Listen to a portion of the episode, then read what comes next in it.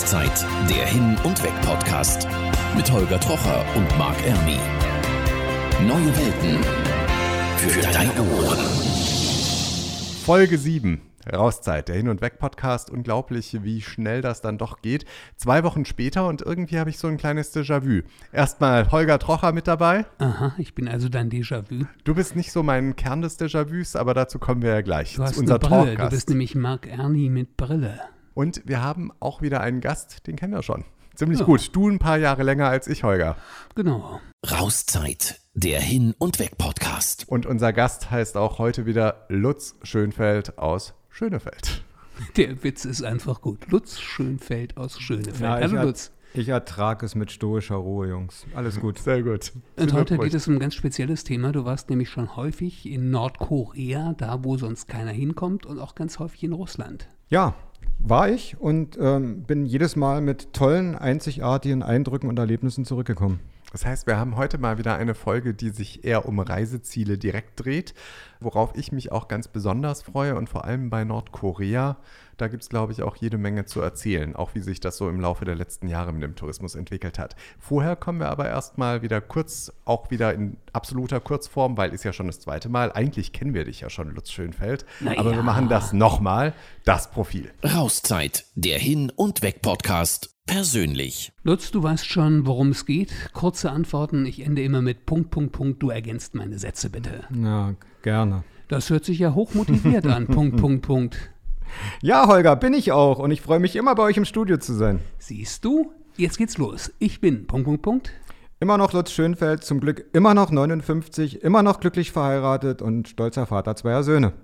Ja, du kümmerst dich vor allen Dingen um Luftfahrt. Das war bisher deine spektakulärste Landung im Flugzeug. Punkt, Punkt, Punkt. Die spektakulärste oder eine der spektakulärsten Landungen war die tatsächlich in Barra am Strand mit einem kleinen Flugzeug. Mein nächster Flug geht nach. Punkt, Punkt, Punkt. Nepal, Kathmandu und zum, zu einem der spektakulärsten Flugplätze, würde ich fast sagen, weltweit nach Lukla. Das sagt meine Frau zu meinem Flugenthusiasmus. Wenn es dich glücklich macht. Sehr schön. Rauszeit, der Hin- und Weg-Podcast. Und jetzt geht's in den fernen Osten. Und zwar in den kommunistischen Osten in dem Fall oder sozialistischer Osten. Was sagt man dazu eigentlich am besten? Lutz, ist das kommunistisch? Ist das sozialistisch? Wie kann man Nordkorea genau ähm, einführen? Beziehungsweise ist es eher eine Diktatur? Was äh, trifft's am meisten? Ja, da tue ich mich schwer. Das äh, wird ja politisch eigentlich klar definiert als Diktatur und ähm, ich würde es auch erstmal so stehen lassen, wie es ähm, offiziell auch im Westen bezeichnet wird. Da kennt man ja viele Schreckensbilder so aus Nordkorea. Es gibt auch mehrere Filme von Kamerateams, die da heimlich gedreht haben. Ist es so schrecklich, wie es da vermittelt wird? Ich sag mal so, ich möchte da eigentlich keine Meinungen vorbilden. Ich hatte auch meine medial geprägte äh, Meinung, bevor ich das erste Mal mit Freunden übrigens zusammen dort an einer Luftfahrt-Enthusiastentour, so nannte sie sich, ähm, von einem englischen Veranstalter teilnahm. Ähm, du hast also deine gepflegten Vorurteile und es ist gut, wenn sich jeder seine eigene Meinung dort bildet. Es gibt doch mehr auch deutschsprachige Touristen dort, als mancher denkt. Also es ist schon eine vierstellige Zahl. Es gibt auch namhafte Veranstalter, die dort Reisen anbieten. Man möge sich seine eigene Meinung bilden und das einordnen. Jetzt hast du gerade gesagt, eine Luftfahrt-Enthusiastentour nach Nordkorea. Da wird jeder normale Mensch auf der Straße sagen, der hat einen Knall, der Schönfeld aus Schönefeld.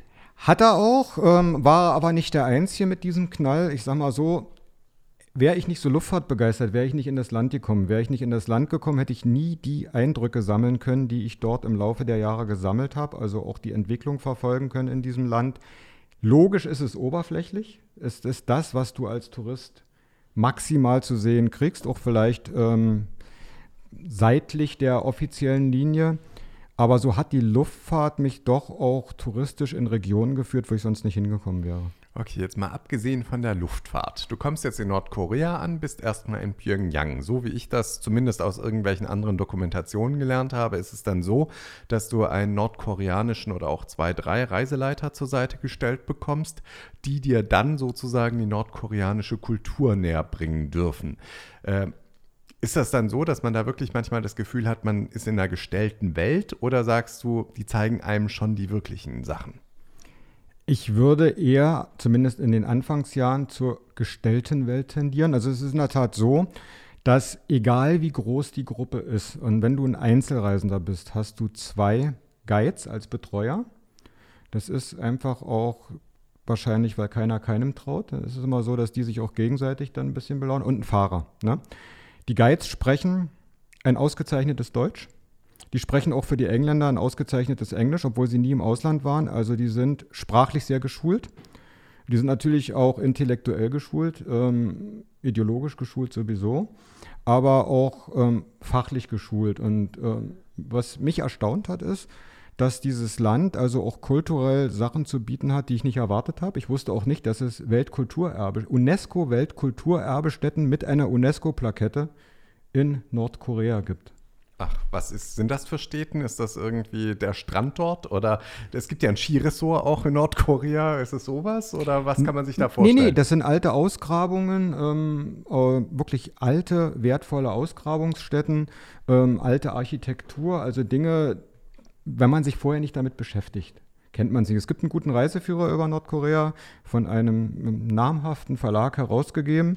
Ähm, wenn man den liest, dann kriegt man schon ein relativierendes Bild von dem, was man dort erwarten kann, was ähm, Architektur und Natur betrifft. Es gibt ja sogar Architekturreisen nach Nordkorea, also nicht nur Luftfahrtreisen, es gibt auch Eisenbahnreisen. Also die sind schon ähm, sehr kreativ im Schaffen von speziellen Reiseanlässen, um also Devisen als Einnahmequelle zu erschließen. Nun steigen wir nochmal ein in den Bus oder ins Flugzeug mit den zwei Dolmetschern, mit den zwei Reiseführern. Wie hat man sich das vorzustellen? Man das männliche Reiseführer, weibliche? Also ähm, beim, am ersten Mal hatten wir noch zwei männliche, danach war es immer männlich-weiblich. Darf ich fragen, wie oft du insgesamt in Nordkorea warst? Nur kurz zwischenrein zur ja, Einordnung. Darfst du gerne sechsmal. Das erste Mal, zwei, das erste Mal 2012 und das letzte Mal 2018. Lass uns nochmal zurückgehen in den Bus oder ins Flugzeug. Da stehen jetzt zwei Reiseführer, zwei Reiseführerinnen. Kann man mit denen ganz normal reden oder spulen die ihr Parteiprogramm ab? Ja, das hat sich im Laufe der Zeit alles geändert. Es war also in den Anfangsjahren sehr starr und sehr ideologisch. Du musstest, auch wenn du im Land warst, ähm, erstmal zu den Führermonumenten und Blumen niederlegen, dich verbeugen. Das hat sich alles stark geändert. Das ist, hat sich stark normalisiert, würden wir Westeuropäer sagen. Also in, bei den letzten Jahren waren wir da gar nicht mehr. Wir haben uns die zwar angeguckt, aber diese Kulthandlungen waren nicht mehr erforderlich. Auch die Lockerheit der Guides hat von Jahr zu Jahr zugenommen. Auch die sprachlichen, rhetorischen Kostbarkeiten, die am Anfang noch sehr gestelzt wirkten und wo man dann im, am Anfang sehr befremdet war, haben sich stark normalisiert. Also das ist ein Entwicklungsprozess in den letzten Jahren, der ist enorm.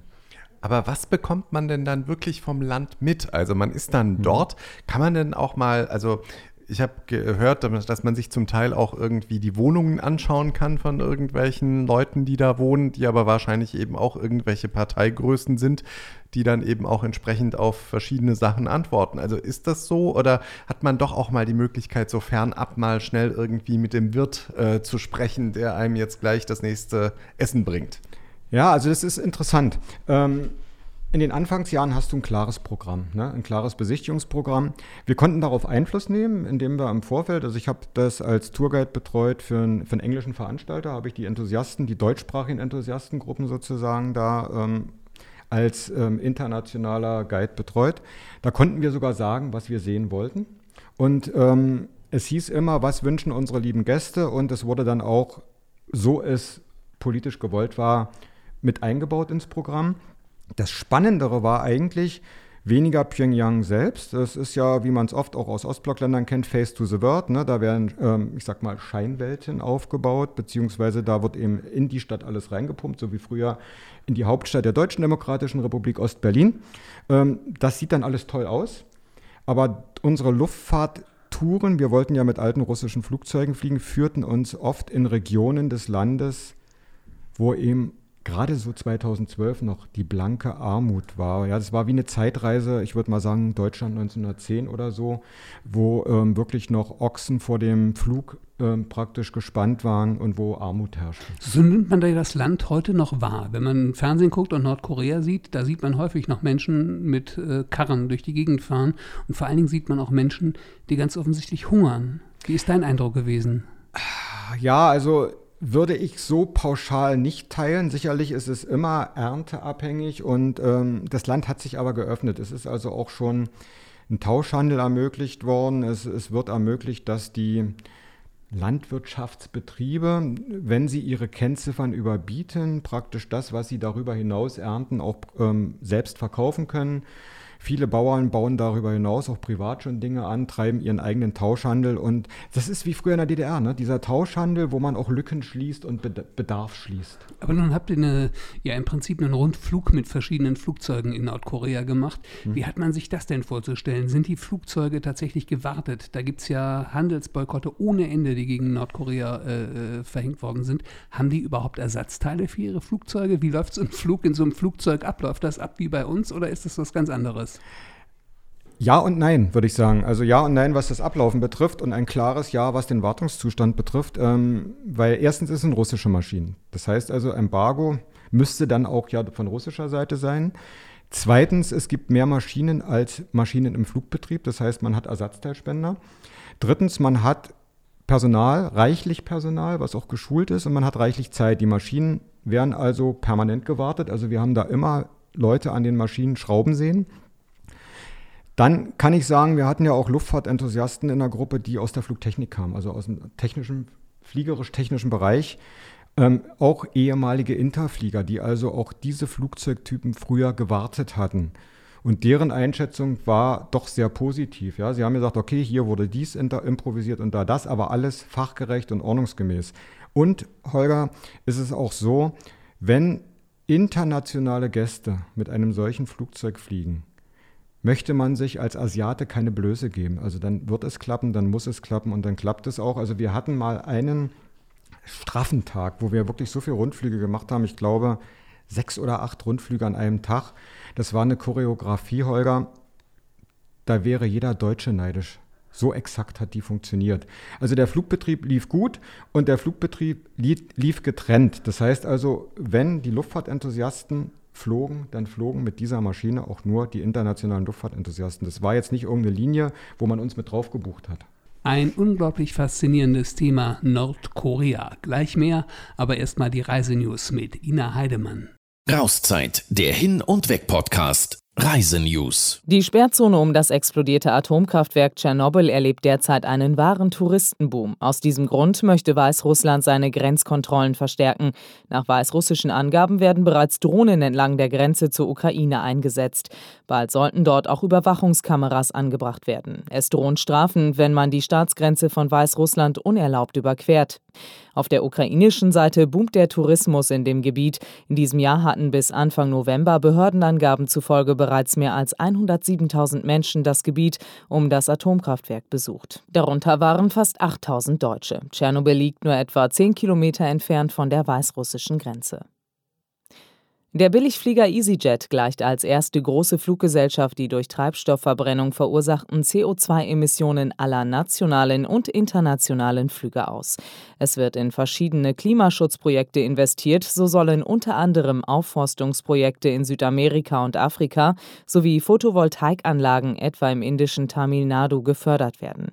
In Uganda und Eritrea werden zerstörte Wasserbohrlöcher erneuert, damit Wasser nicht mehr auf Holzfeuern abgekocht werden muss. Die Maßnahmen entsprechen EasyJet zufolge höchsten internationalen Verifizierungsstandards und werden über verschiedene Dienstleister vermittelt. Türkei-Urlaube werden im nächsten Jahr etwas teurer. Die Regierung des Landes führt ab April 2020 eine Touristensteuer ein. Je nach Hotelkategorie zahlen Urlauber ab dem 12. Lebensjahr umgerechnet zwischen 94 Cent bei einer Zwei-Sterne-Anlage und 2,83 Euro pro Nacht in einem Fünf-Sterne-Hotel. Die Abgabe soll insgesamt rund 4 Millionen Euro in die Staatskasse spülen. Rauszeit der Hin- und Weg-Podcast. Im Studio heute Lutz Schönfeld. Es geht um Nordkorea. Äh, wie hat man sich denn das vorzustellen? Man ist da im Hotel, darf man rausgehen? Darf man äh, Stadt gucken oder ist das verboten? Du darfst es. Es, war, es ist äh, gewünscht, dass du ähm, die Reiseleiter informierst, die dich dann auch gerne zu deiner eigenen Sicherheit begleiten. Die Sicherheit ist wahrscheinlich eher ihre Sicherheit, denn ähm, ich sehe das Land äh, unkritisch, was Kriminalität betrifft. Ähm, es ist schon etwas lockerer geworden. Also wenn du äh, in der Nähe des Hotels zum Beispiel einen Buchladen, Briefmarkenladen, also irgendeinen Souvenirladen besuchst und es sind nur wenige hundert Meter bis zum Hotel, lässt man dich das dann auch schon mal alleine gehen. Wünsche werden gerne erfüllt, aber du wirst begleitet und betreut. Aber es gibt Läden. Ich hätte mir nicht vorgestellt, dass es so Souvenirläden da zum Beispiel gibt. Klar, Souvenirläden, in denen mit Valuta bezahlt wird, gibt es, glaube ich, überall in der Welt, wo diese Währung ähm, gewünscht ist. Ähm, also sie wissen schon, was der klassische Tourist an Souvenirs haben will und das gibt es dann auch. Aber es gibt auch normale Geschäfte. Es gibt auch zunehmend privat geführte Imbissstände, Blumenläden und so weiter. Also das ist diese Tauschwirtschaft oder diese äh, äh, Wirtschaft, wo die Leute auch selber versuchen, ihr Einkommen zu verbessern. Jetzt muss ich aber mal ganz blöd fragen. Also wenn man da immer zwei beziehungsweise drei Leute, jetzt gehe ich als Individualtourist nach Nordkorea. Jetzt kriege ich da meine zwei Reisebegleiter plus dann noch den Fahrer es ist ja ein irrer Aufwand, der da tatsächlich betrieben wird. Äh, was kostet denn sowas? Also zahle ich da irgendwie eine Pauschale am Tag von 500 Euro äh, nur dafür, dass ich so eine Art Eintrittsgeld, betreutes Eintrittsgeld oder wie kann man sich das vorstellen? Herr Marc, das ist schwer zu klassifizieren, weil wir waren ja immer Gruppen mit einer Gruppenstärke von 30, 40 Leuten oder mehr. Also wir hatten auch schon mal eine Reise, das waren insgesamt, glaube ich, 170 Luftfahrtenthusiasten, die da im Land waren, in mehrere Gruppen geteilt. Die ähm, Individualreisen werden ja maßgeschneidert entwickelt. Das ist nicht so teuer, wie man befürchtet, ähm, hängt aber auch tatsächlich davon ab, wie viele Personen wie lange und wo im Land sich bewegen wollen. Du machst du ja hintereinander mehrere Jahre in dem Land. Kann man denn da irgendwas feststellen, was sich ja, mit einer Wirtschaftsentwicklung, mit einer Wirtschaftsverbesserung vergleichen lässt? Meinetwegen mehr Autos auf den Straßen oder so? Ja, das ist, ähm, das Wort Verbesserung will ich nicht nennen. Ähm, ich kann meine Wahrnehmung, meine äußeren Wahrnehmung als Tourist kann ich gern schildern. Also ich hatte ja gesagt, 2012 war ich entsetzt über die Armut auf dem Land. Ähm, es war auch so, dass du in Pyongyang auf der Straße kaum Autos gesehen hast. Also die Leute sind tatsächlich ohne zu gucken über die Straße gegangen und waren dann erschrocken, wenn unser Bus hupte, weil man rechnete nicht mit Verkehr. Auch im Überlandverkehr, wir sind ja dann äh, nach Kaesong gefahren und an die Grenze zu Südkorea, Panmunjom, ähm, da begegnet dir kein Auto das hat sich drastisch geändert. Also ähm, ich erzähle dann immer gerne, dass ich dann, als ich das letzte Mal da war, ähm, wie viel Ampelphasen ich im Stau stand, bis wir über die Ampel kamen mit dem Bus. Der Fahrzeugverkehr hat sich drastisch ähm, nach oben entwickelt. Es gibt jetzt auch ein Tankstellennetz, das gab es früher auch nicht, da waren die Tankstellen eben betrieblich zugeordnet. Es gibt Taxis, mehrere Taxis und Taxiunternehmen, unglaublich, gab es früher auch nicht. Ähm, also diese Entwicklung, aber du merkst auch an der Kleidung ähm, der Nordkoreaner, ich muss natürlich sagen speziell in Pyongyang, äh, dass da weg von diesem Uniformen, wie man es früher aus China kennt, hin zu farbenfroher, ähm, unterschiedlichster Kleidung, ähm, modernen, gewagten Hüten und so weiter alles zu finden ist. Du merkst bei den Kindern, dass sie mit Rollerblades und sonst was, also du merkst den chinesischen Einfluss. Ja? Also der Konsum ist in Nordkorea angekommen. Die mit allen negativen Dingen belastete Ursprünglichkeit geht langsam verloren. Das ist eine krasse, krasse Einschätzung der Lage in Nordkorea. Vielleicht liegt es auch daran, dass immer mehr Chinesen nach Nordkorea in den Urlaub fliegen. Äh, in der Tat, also das muss ich mal zugeben, ist in Anführungsstrichen leider so, weil ähm, du das auch im Hotel merkst. Ne? Also das äh, letzte Mal war unser Hotel voll von chinesischen Reisegruppen, die ja komprimiert auf kurze Tage im Schnelldurchlauf das Land noch oberflächlicher als wir erkundet haben. Dürfen die denn frei reisen oder werden auch die begleitet? Also das heißt, freie Reisen gibt es für niemanden in Nordkorea oder wenn es kommunistische Bruderländer in Anführungszeichen sind, geht das? Auch die hatten ihre Guides. Das hört sich alles ziemlich abgefahren an und so, dass man stundenlang drüber reden könnte. Aber wir setzen uns jetzt gleich mit dir ins Flugzeug und fliegen Richtung Russland, denn man muss gar nicht so weit fliegen, um alte russische Flugzeuge und auch alte Traditionen zu sehen. Russland ist auch ein spektakuläres Land, oder? Ja, es ist spektakulär, es ist enorm vielschichtig und ich muss sagen, ähm, es hat mich eigentlich seit meiner Kindheit, ich hatte ja in einer vorherigen Sendung berichtet, dass mein erster Flug mich dorthin führte mit meinen Eltern, hat mich dieses Land fasziniert, die Leute haben mich fasziniert und natürlich auch die Flugzeuge. Deswegen ähm, gibt es da auch viele Enthusiastenreisen jetzt nach und in Russland, weil auch dort noch wie in Nordkorea die russischen Flugzeuge zumindest äh, zu Teilen noch und fliegen. Ja, was ganz genau Russland und die ehemaligen Sowjetrepubliken angeht, dazu kommen wir gleich. Jetzt gibt es aber erstmal wieder Reiserecht mit Jörn Freudenberg. Rauszeit, der Hin- und Weg-Podcast. Recht. So, auch heute im Studio Jörn Freudenberg, unser Anwalt aus Berlin und Brandenburg. Na, was hast du so Spannendes verhandelt die letzte Zeit? Na, hallo Holger, also nicht so spektakuläres, aber es war, glaube ich, eine Unfallflucht und eine Trunkenheitsfahrt im Straßenverkehr. Alles überschaubar. Nichts Spektakuläres, was du uns erzählen könntest? Das war nicht so spektakulär, nee. Okay, hören wir uns unseren heutigen Fall an. Rauszeit, der Fall. Heute ein Fall mit etwas persönlicher Note. Holger T. und seine Freundin Nicole buchen eine Pauschalreise auf die griechische Insel Kos. Nicole will endlich mal eine Woche All-Inclusive-Urlaub machen und nicht individual verreisen. Nach langer Diskussion und einigen Streits wird die Reise nach Griechenland gebucht. Doch aus dem Trip wird nichts. Noch vor der Reise melden die Nachrichten, der Veranstalter Bucherreisen ist pleite. Bucher gehört zum Thomas Cook Konzern. Die 1800 Euro für die Reise hat der Konzern umgehend von der Kreditkarte von Nicole abgebucht. Die sind nun erstmal weg.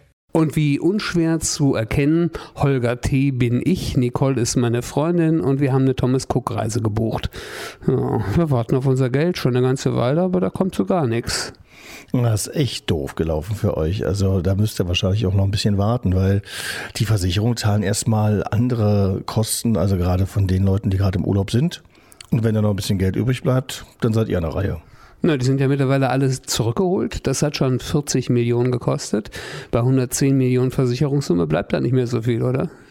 Nee, kannst du ausrechnen. Äh, also viel bleibt da wahrscheinlich wirklich nicht. Aber man wird wohl abwarten müssen, welcher Betrag tatsächlich später dann ausgekehrt wird, weil tatsächlich die Versicherung erstmal vordergründige Forderungen begleicht im Ausland und dann wird man weiterschauen. Wir haben natürlich auch gleich mit der Bank telefoniert und die Bank sagt, ja, weil wissen wir noch nicht, ob wir es zurückholen können. Ist nämlich von der Kreditkarte abgebucht worden. Just zwei Tage vor der offiziellen Insolvenz der Thomas Cook AG. Ist das überhaupt rechtens? Ja klar, wenn der äh, Reisepreis fällig gewesen ist, dann muss der auch bezahlt werden. Das ist schon richtig. Aber es gibt tatsächlich so Kreditkartenunternehmen, die räumen ihren Kunden Einzug äh, an und da kann man bestimmte Forderungen zurückbuchen lassen. Aber das ist tatsächlich von Anbieter zu Anbieter unterschiedlich möglich. Aber die werden ja wahrscheinlich auch nichts anderes machen, die Bank, als sich das Geld von Thomas Cook zurückzuholen und da ist ja nur nichts mehr zu holen. Genau, und genau deswegen werden sie wahrscheinlich auch nicht ohne weiteres auskehren. Also was schon bezahlt wurde durch die Banken, ist, muss man davon ausgehen, wo erstmal weg. Nun, in unserem Fall ist es ganz einfach so, wir haben ganz einfach eine andere Reise gebucht, weil Schwiegermutter ein bisschen Geld dazu gegeben hat und so ist es jetzt halt. Du ist wahrscheinlich das Beste, oder? Vor allen Dingen, ja, da hilft auch nur das berühmte Hit and Run und äh, vielleicht um den restlichen Urlaub dann doch noch genießen zu können, äh, ist halt wirklich sehr bitter, aber davor kann man sich im Grunde ganz wenig schützen. Es gibt zwar sogenannte Insolvenzversicherungen auch für Privatreisende, aber die werden ganz selten nur angeboten und sind auch ziemlich teuer. Rauszeit, der Hin- und Weg-Podcast. Lutz Schönfeld heute hier bei uns und äh, wir reden jetzt über Russland. Großer Sprung von Nordkorea nach Russland. Jetzt ist es ja so, in Russland gibt es ja ganz viele Provinzen und so. Ich meine, Russland besteht ja aus weit mehr als Moskau und St. Petersburg, oder Lutz? Ja, also wie gesagt, also das Land ist äh, so riesig und so unterschiedlich von seiner Landschaft, vom, vom Menschenschlag, von der Kultur. Ähm, das ist äh, unglaublich, was das Land als Fundus für den Tourismus bietet. Also ich kann nur sagen, ich war mal eben Moskau und St. Petersburg. Moskau war mir irgendwie, kam mir als sehr kalte Stadt vor, irgendwie gefühlt. Keine Ahnung. St. Petersburg fand ich wunderschön, mit netten Menschen, schöne Sachen zum Anschauen. Es ist, selbst diese beiden Städte sind ein Unterschied wie Tag und Nacht. Ich bin mit so einem Nachtzug äh, zwischen den Städten hin und her gependelt. Eine sehr, sehr lustige Fahrt, kann ich auch sagen, äh, mit Wodka im Schlafabteil. Also war großartig. Ja, also ich glaube, die sehen sich selber auch so. Die Moskauer ähm, können nicht mit den St. Petersburgern und umgekehrt. Aber du hast recht, also das Land ist riesig.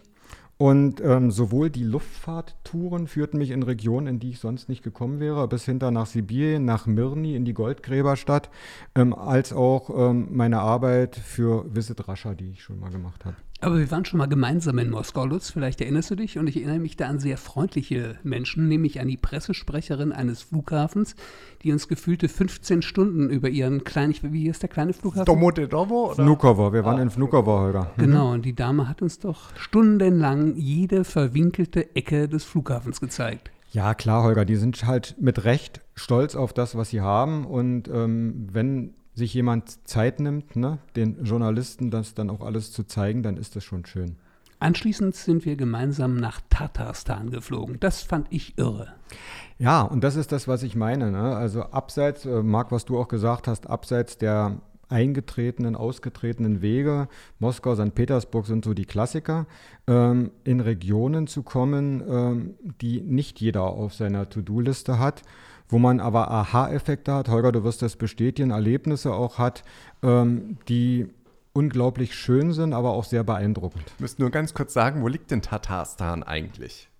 Ja, Tatarstan, Hauptstadt Kasan, ist eigentlich nur knapp zwei Stunden, würde ich sagen, Holger. Zweieinhalb oder so, glaube ja, ich. gefühlte Holger, gefühlte fünf, ja. 16, 16 16, Ja, 16. ja, für Holger Gefühlte gefühlte 16. In der Tat zwei Flugstunden etwa südöstlich von Moskau. Ähm, an der Wolga, Holger. Ja. Ja. Ähm, also wirklich schön gelegen mit einer ähm, einzigartigen äh, Vielfalt an Kultur und Holger, du hast ja, Ja, und dann Interviews Religion. Gemacht. Das ist Richtig. irre. Da ist staatlich verordneter Religionsfrieden und das funktioniert. Da Da geht steht- der Richtig, Holger. Ober, der Obermufti mit dem Oberchristen, also der, ich weiß keine Ahnung, wie die einzelnen äh, äh, Leute die Funktionen genau heißen, und dem Oberjuden gemeinsam abends auch mal ein Bier trinken, obwohl die das eigentlich gar nicht dürfen. Aber das ist halt so, da versteht man sich. Ja, und da steht die Kirche neben der Moschee und es gibt genauso und dazwischen noch eine Sy- Synagoge Und zum es Teil, gibt ne? genauso viel Kirchen wie Moscheen. Also das ist eine, äh, eine Toleranz, die äh, wünschenswert wäre, auch auf an anderen Orten dieser Welt. Äh, und du hast es gesehen, Holger, da ist der Tourismus entwickelt, die Infrastruktur stimmt, ähm, die Lebensqualität ist enorm. Aber warum kennt das keiner in Deutschland?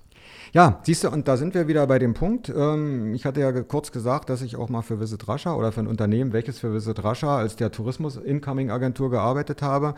Es ist eben ein sehr hoher Aufwand zu betreiben und bevor das greift, hatten die Russen das Interesse an derartigen Marketingaktionen schon wieder verloren und haben es dann leider wieder eingestellt. Was da vielleicht auch helfen würde, wäre so ein bisschen mehr äh, es zu vereinfachen, was das Visum angeht, weil grundsätzlich ist es ja immer so in Russland, man braucht ja immer so diese Einladung. Natürlich kann man das alles über diese Agenturen machen, die einem das Visum organisieren, wobei jetzt Kaliningrad und ähm, ansonsten St. Petersburg, da kommt man jetzt auch so hin seit neuestem mit einem E-Visum, aber abgesehen davon äh, ist es ja schon noch ein ziemlicher Act. Wäre das nicht vielleicht eine Möglichkeit, da mal mit Visit Russia zu sprechen, dass sie da ihren Einfluss äh, geltend machen? Ja, Markt träumt weiter, würde ich sagen. Ähm, Das ist wie bei anderen Ländern auch. Also wie es in den Wald hineinruft, was ihr von uns fordert, das fordern wir auch von euch. Putin will es vereinfachen, hat er zumindest mal angedeutet, ab glaube 2020, Ende 2020. So schlimm ist es nicht. Also ähm, ich habe, möchte die Länder nicht nennen, aber ich habe versucht, Visa für Länder zu kriegen. Da war der Aufwand, das Visa zu bekommen, ein Vielfaches höher als für Russland. Und was manche nicht wissen, wenn du mit der Fähre oder einem Schiff in St. Petersburg ankommst, kannst du einige Tage visafrei dort bleiben. Genau, ja, St. Petersburg und Kaliningrad neu, da geht das. Ja. Was waren so die spektakulärsten Ziele, die du in Russland gesehen hast? Ja, also spektakulär war eigentlich für mich Sibirien. Sibirien ist immer spektakulär. Da führte auch wieder die Luftfahrt ne, und die alten russischen Flugzeuge äh, mich nach Mirny. Mirny ist eine alte Goldgräberstadt, die ihre eigene Fluggesellschaft hat, die Alrosa heißt und die sowohl den Goldgräber-Werksverkehr fliegt mit Hubschraubern und alten Propellermaschinen, als auch ähm, Zubringerflüge äh, in die nächsten Großstädte wie Irkutsk zum Beispiel und Langstrecke nach Moskau.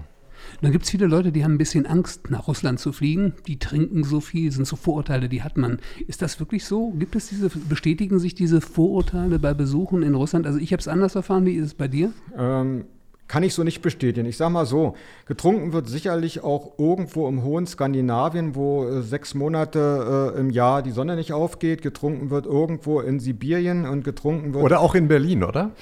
Oder auch in Berlin. Also ich sag mal so, getrunken wird überall auf der Welt oder auch eben nicht. Aber ich würde es nicht so äh, schubladenmäßig, würde ich es nicht formulieren wollen. Also so krass ist mir das nicht aufgefallen, selbst in Sibirien hinten nicht. Ein anderes Thema ist, äh, es gibt Sanktionen gegen Russland. Es darf nicht alles an Lebensmitteln zum Beispiel eingeführt werden. Das kriegt man auch kaum mit eigentlich. Ne? Die Russen sind ganz findig und produzieren zum Beispiel mittlerweile selber Leerdammer-Käse. Ähm, ja, nun bin ich nicht der Leerdammer-Fan, ähm, aber ich muss sagen, also es fällt einem, als Tourist fällt dir das sicherlich nicht auf. Wenn du dort lebst, wenn du also praktisch deine Lebensgrundlage dort gestalten musst, wirst du sicherlich anderen Herausforderungen unterliegen als ein Tourist, der in seiner Wohlfühlblase sich da durchs Land bewegt. Obwohl ich sagen muss, wir sind ja viel individuell durchs Land ähm, gereist, gerade durch die Luftfahrt. Schön war immer der Door-Opener, wenn du ein paar Worte Russisch kannst, was wir in der Schule gelernt haben. Wenn du gesagt hast, dass du aus der früheren DDR kommst, dann war also die Grundfreundlichkeit, die ohnehin da war, nochmal ein Vielfaches höher. Was mich in Russland auch immer interessiert, ich weiß aber nicht, ob du da schon mal warst, so Sochi und so, die ganze Ecke da unten, das ist schon eher so hey. südländisches Flair, oder? Lutz, da waren wir hey, doch auch schon mal zusammen. Marc, du bist ja der beste Stichwortgeber heute. Ähm, ja, Holger, ne, das war auch part of the deal, als wir noch für ähm, Visit Russia gearbeitet haben, beziehungsweise für ein Ski-Ressort in der Nähe von Sochi, Rosa Chutor nannte sich das, äh, auch im Besitz einer Einzelperson oder da haben wir auch schon schöne Sachen erlebt. Aber das ist ja ganz kurz, Sochi liegt ja direkt am Schwarzen Meer. Ja. Man kann da im Sommer baden, man ja. kann aber auch in die Skifahren. Berge hochfahren. Das Abgefahrene ist, das ist fast tropisches Klima. Dann fährt man eine halbe Stunde Bus und ist im Skigebiet. Das ist also unglaublich, oder? Durch die, die, die Kaukasusausläufer und all die ganzen ähm, Hochgebirge, hätte ich fast gesagt, bietet sich da ein krasser Gegensatz, Holger. Ich meine, du hast es selbst erlebt. Ich meine, gut, wir waren im Sommer da und warst du im Winter oder im Sommer mit mir da? Ich, ich war einmal im Winter und einmal im Sommer mit dir da. Na, so erinnerst dich also so an unsere gemeinsamen Ja, Holger, dazu kennen wir uns zu lange. Das verblasst dann als Einzelereignis langsam. Nee, aber es ist, diese, diese Vielschichtigkeit ist schon da. Und ich sage mal so, ähm, auch die deutsche Nationalmannschaft hat ja ihr Sochi erlebt. Ne? Insofern ähm, ist das schon auch vom, vom Tourismus-Level schon sehr hoch. Gut, wobei so wie die deutsche Nationalmannschaft ihr Sochi erlebt hat, wollen wir, glaube ich, nicht weiter drüber sprechen, oder? Doch, ich glaube, da waren sie und haben tatsächlich ein Spiel gewonnen, oder war das nicht so? Ich weiß es nicht. Ich glaube nur, diese gesamte WM war nicht so erfolgreich. Dann haken wir das Thema jetzt ab. Aber äh, Frage noch, wie kommt man am besten nach Russland? Mit welcher Airline fliegt man in? Die Flugangebote nach Russland sind ja sehr vielfältig und ähm, decken eigentlich alles Service-Level ab. Also wir haben im Berliner Markt sind wir sowieso ähm, ja prädestiniert dafür und sind auch da gut besattelt. Wir haben S, S7 Airlines, die frühere Sibir, wir haben Popjeda als Low-Cost-Airline von Aeroflot, wir haben die Aeroflot selbst. Also wir haben so vielfältiges ähm, und UTR nicht zu vergessen. Also es gibt sowohl ab Tegel als auch ab Schönefeld, aber auch ab vielen, vielen anderen deutschen Abflugorten ähm, Direktverbindungen, äh, Non-Stop-Verbindungen nach Moskau oder mit Rossia nach St. Petersburg. Also das ist kein Thema und die russischen Fluggesellschaften fliegen durchweg mit westlichem Fluggerät äh, und bieten je nach Preiskategorie und Airline äh, unterschiedlichste Service-Level vom Low-Cost wie Popieda bis zum ähm, Full-Service wie Aeroflot. Ja, und es gibt natürlich auch die europäischen Fluglinien wie Lufthansa, KLM und so weiter und so fort, mit denen man zumindest immer nach Moskau und St. Petersburg kommt. Das hängt ja wahrscheinlich auch ein bisschen von der Region ab. Wenn ich nach Sibirien komme, habe ich wahrscheinlich nicht viel weitere Möglichkeiten als tatsächlich Aeroflot oder diese S7 Airlines, die mittlerweile auch ein relativ breites Streckennetz hat, wenn ich es richtig weiß. Ja, eben oder UT Air. Es gibt auch ähm, ethnisch äh, definierten Verkehr. Also aus Hannover gibt es auch viele Strecken, äh, zum Beispiel äh, in russische Orte, wo der klassische deutsche Tourist ähm, nicht hin will, nicht prädestiniert hin will. Also es gibt entsprechend dem Bedarf auch die Linien. Ne? Aber ganz zum Schluss, Lutz, noch eine Frage. Wenn dich jemand fragt, wohin muss man denn unbedingt nach Russland mal, was wäre deine Destination Nummer eins, wo würdest du sagen, da musst du hin und warum? Musste oder musst du? Weil ähm, ich war ja schon in vielen Regionen. Ich habe Sibirien lieben gelernt. Ich habe aber auch, das ist natürlich jetzt nicht mehr Russland, sondern die alten russischen Sowjetrepubliken Mittelasien mit, seinen, mit seiner Seidenstraße und der hohen Kultur schätzen und lieben gelernt. Ich persönlich, mich zieht es noch nach Kamtschatka. Da war ich noch nicht. Das hat so was vom russischen Alaska. Ähm, und das ist noch was, davon träume ich noch da einmal hinzureisen. Klingt auf alle Fälle gut. Und für Russland-Einsteiger habe ich vielleicht noch einen Tipp, weil es relativ einfach ist. Hat zwar auch nicht direkt Russland, aber es ist äh, innerhalb der EU. Wenn man so ins Baltikum geht, Lettland, Litauen, Estland, da bekommt man schon mal so ein bisschen Russland-Leitgefühl, finde ich. Naja, ich würde sagen, das ist dann die westeuropäisierte Version, ähm, individuell auf das jeweilige Land zugeschnitten. Also das ist schon mit dem ursprünglichen Russland, und ich glaube, das wollen die Länder auch nicht, nicht mehr vergleichbar. Sie haben alle ihre eigene Kultur, haben ein hohes touristisches Level, auch mhm. ein Service-Level, wollen aber, glaube ich, nicht mehr mit Russland in einen Topf geworfen werden und müssen Nein, es auch nicht, weil ähm, das ist wirklich die Light-Version ähm, für Einsteiger, wo man mit jeder Low-Cost-Airline günstig hinkommt, Richtig. um mal ein Wochenende zu verbringen um vielleicht Lust auf mehr zu kriegen. Aber man muss sich auch nach der, nach der Fußball-WM in Russland nicht mehr vor Sprachbarrieren fürchten. Also zumindest die Ausschilderung in der Metro, die, die Automaten der Metro sind ja. vielsprachiger als bei uns. Hm. Ähm, das Personal an den Kassen ähm, der Flughäfen versteht auch zumindest die Grundbegriffe in Englisch. Also man muss da keine Hemmschwellen haben. Und ich sage dir, die Taxi-Apps dort funktionieren besser als bei uns. Taxi-App, My Taxi oder was nimmt man da? Nee, nee, die haben ihre eigene Yandex-App zum Beispiel und da gibst du die Adresse ein, tippst dann einfach drauf, dass du da kannst die Taxi-Qualität ordern, kriegst den Preis angezeigt, die Zeit, wann das Taxi da ist, das Kennzeichen, kannst das Taxi live mitverfolgen und dann steht es vor der Tür und fertig von A nach B oder C, wohin auch immer du willst. Na, ich drücke jetzt mal die Lütz Schönfeld-App und sage vielen Dank, dass du da warst. Hat Spaß gemacht, ich danke euch. Das war's vom Rauszeit, dem Hin- und Weg-Podcast. Genau, und wir hören uns wieder und zwar in zwei Wochen und dann aus der Luft, Holger. Uh. Rauszeit, der Hin- und Weg-Podcast. Jeden zweiten Freitag neu bei Podnews und auf allen wichtigen Podcast-Portalen.